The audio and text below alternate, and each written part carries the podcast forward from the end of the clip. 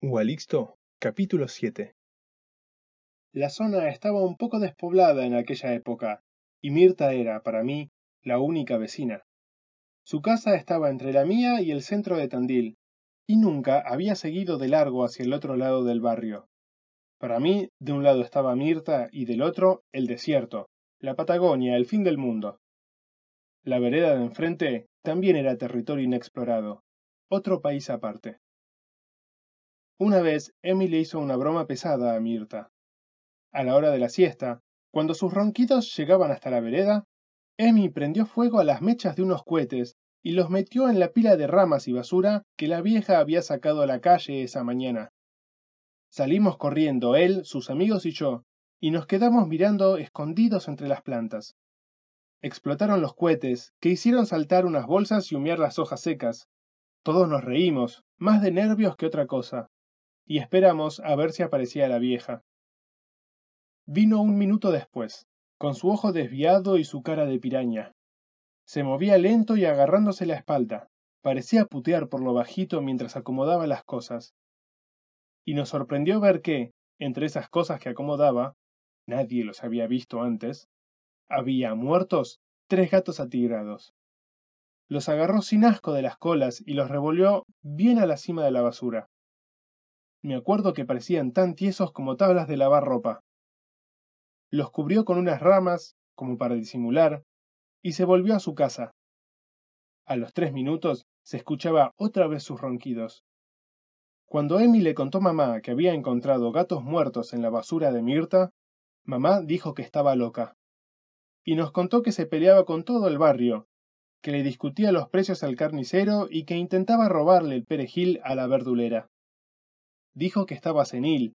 Yo no tenía idea qué significaba eso, pero lo relacionaba con lo arrugada que tenía la piel, como un lagarto overo. Y papá dijo que estaba completamente gagá, que tampoco sabía qué significaba, pero me sonaba al nombre de la bruja cachabacha, y por eso yo le decía a Mirta la bruja. Todo eso lo recordé mientras tanteaba el camino a la cocina.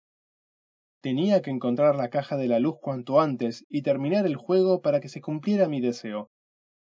Pero primero vamos a buscar armas, exclamé, y me sentí como un héroe al que le encargan una misión importantísima. Tanteando con las manos y avanzando sin levantar los pies del todo, llevé una silla al lado de la heladera y me subí. Si tuviera un par de zapatillas de las que hacen luz al caminar, me dije, podría ver mejor, y pensé en reprochárselo a mamá cuando volviera. Sí, le iba a pedir zapatillas con luces y otro tamagotchi. Me estiré como un gato desprezándose y llegué a tocar algo metálico con la punta de los dedos. La linterna salvadora. Con cuidado hice que se volteara y la tajé, haciendo una bolsa con el guardapolvo como cuando explotaban la piñata en los cumpleaños y había que pelearse por atrapar todas las golosinas posibles. Yo siempre competía contra Luca. Vamos, MacGyver, me felicité contento, y prendí la linterna. Un as azulado atravesó la cocina, los platos y vasos en el escurridor tenían reflejos de estrellitas y mi mochila desparramada por el piso me causó gracia. Apunté a la ventana, pero afuera solo se veía negro y lluvia. Bajé de la silla y de dos saltos me subí a la mesa. ¿La caja de la luz estaría en la cocina y yo nunca la habría visto? Miré alrededor, alumbrando cada cosa con la linterna y achinando los ojos. Se sentía raro estar parado sobre el mantel y que nadie dijera nada. No hay caja de la luz a la vista. A lo mejor está escondida. Salté de la mesa a la mesada con la agilidad de un monito y empecé a abrir los cajones de la alacena e inspeccionarlos mejor que si buscara chocolate.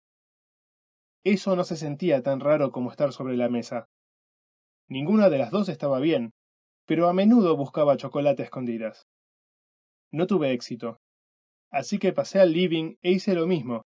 Miré atrás del mueble de la tele, de la biblioteca y del perchero, y saqué del lugar el cuadro de la pared por si la caja de la luz era como una caja fuerte. Pero no. Tampoco encontré rastros de pitufos. Entonces procedí a inspeccionar el cuartito del frente, que ahora era el estudio de mamá. Mamá nunca me dejaba entrar. Tenía que ser muy cuidadoso, me dije, tanto como en el cuarto de Emi. Me paré sobre la silla, que tenía rueditas y era inestable, y miré alrededor. Las paredes tenían apoyadas muchas carpetas grandes y reglas, y había estantes con libros y el blogo terráqueo. Había un cofrecito. Admito que me emocioné un instante al verlo, pero solo era la cajita de música que los abuelos le habían regalado a mamá de chiquita. Me perdí, abstraído, mirando el escritorio. Estaba cubierto de planos con dibujos raros. Mamá decía que eran casas, pero nada que ver. Yo le dibujé una casita con ventanas, techo, puertita, chimenea, y le dije que así era el dibujo de una casa, y se me rió. Todavía se ríe hoy cada vez que se acuerda la desgraciada, pero yo creía que a mi mamá le pagaban por dibujar laberintos. Abrí los cajones, revolví, los cerré. Del estudio pasé al baño de la planta baja, pero era tan chiquito que lo descarté de toque. Solo me detuve a pillar y descubrí, con la linterna, que alguien antes que yo, seguro había sido Emi, le había pifiado el chorro. Subí las escaleras mirando el techo con atención. Nunca antes me había dado cuenta de que jamás miraba para arriba en ese lugar. Concentrado en los escalones para no caerme, no sabía ni cómo era el farol de la escalera. No me pareció útil hacerlo, pero igualmente entré al dormitorio de Emi. Lo repasé desde la entrada. No, Emi tenía mil cosas tiradas, pero no tenía la caja de la luz en su pieza. Entonces fui a la mía e hice lo mismo. Mi cuarto era diminuto. Si hubiera una caja de la luz, me habría dado cuenta hacía mucho tiempo.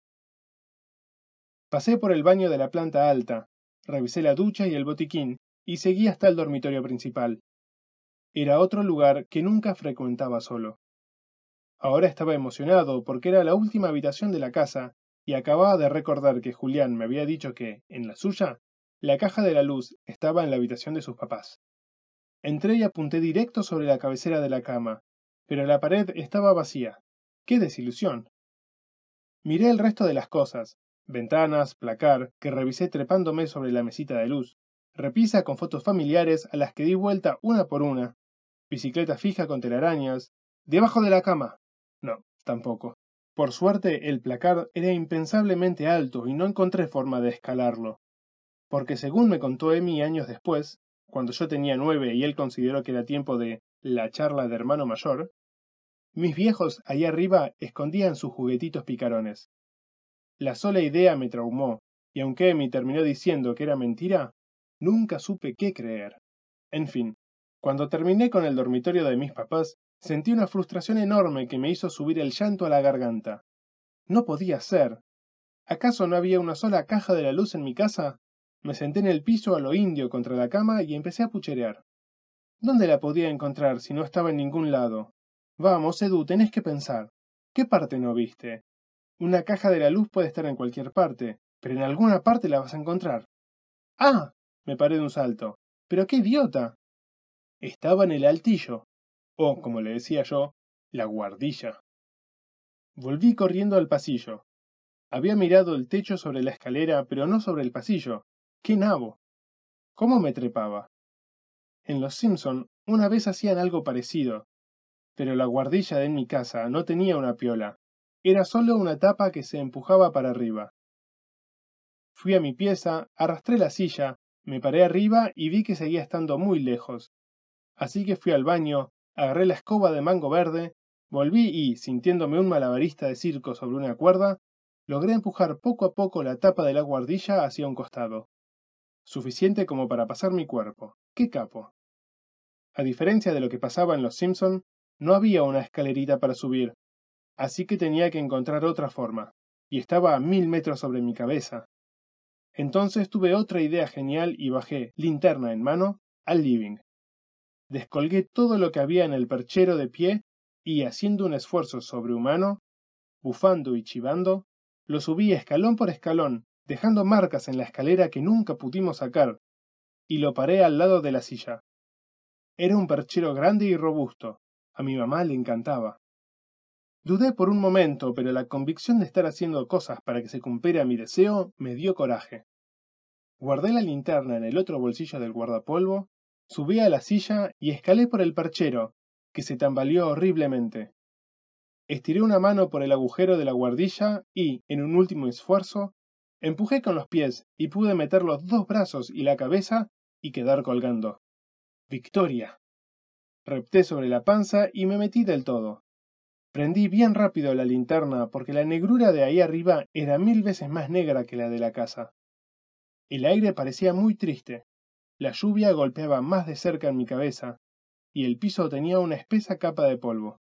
La única vez que había entrado ahí fue con papá, que quería mostrarme que no escondían a ningún hermano gemelo de Emiliano. Imaginarme de nuevo que había un gemelo de Emi encadenado en un rincón me dio cuiqui. El haz de luz me mostró una pila de cajas sucias, vigas y telarañas.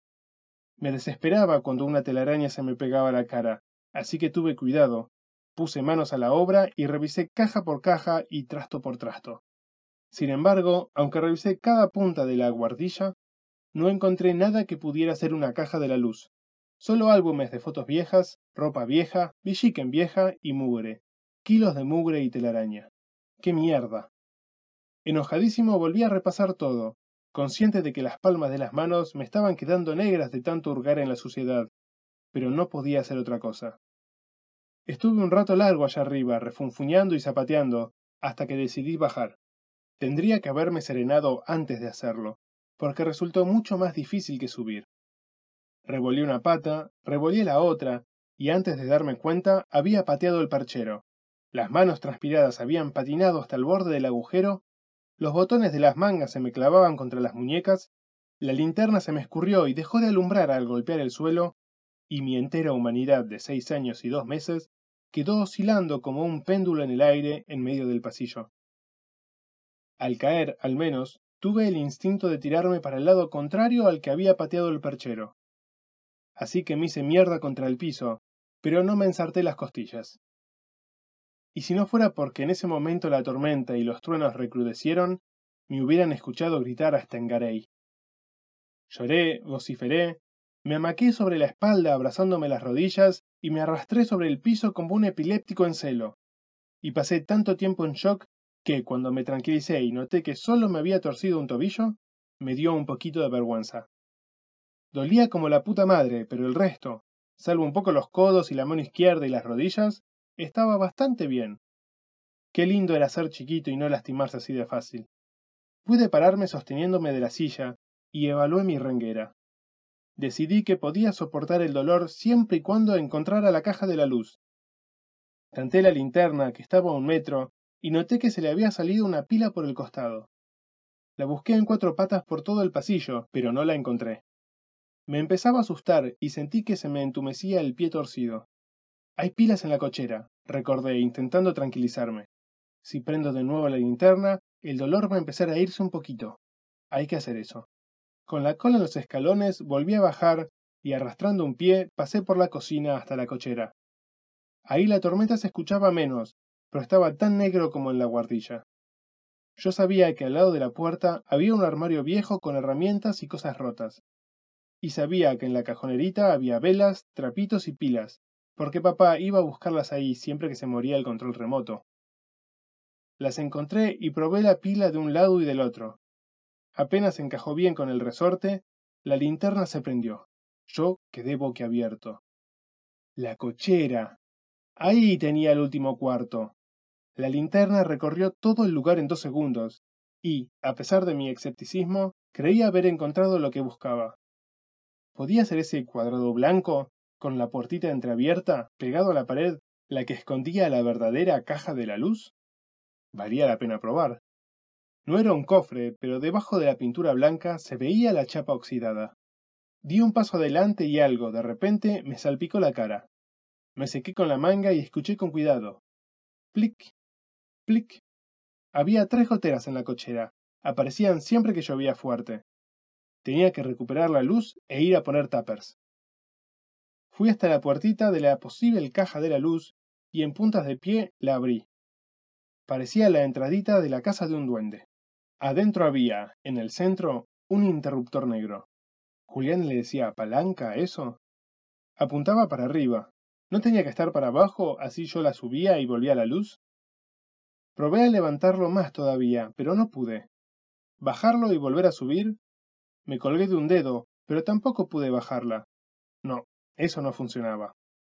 ¿Había una cuarta gotera en la cochera? Esta sonaba más fuerte. Intenté contener el puchero y el llanto, y recordar todo lo que me había dicho Juli, pero no me había dicho qué hacer si la palanca estaba para arriba. Ah, sí, me había dicho algo más, que viera si había luz en lo de mis vecinos. Y Mirta la bruja era mi única vecina.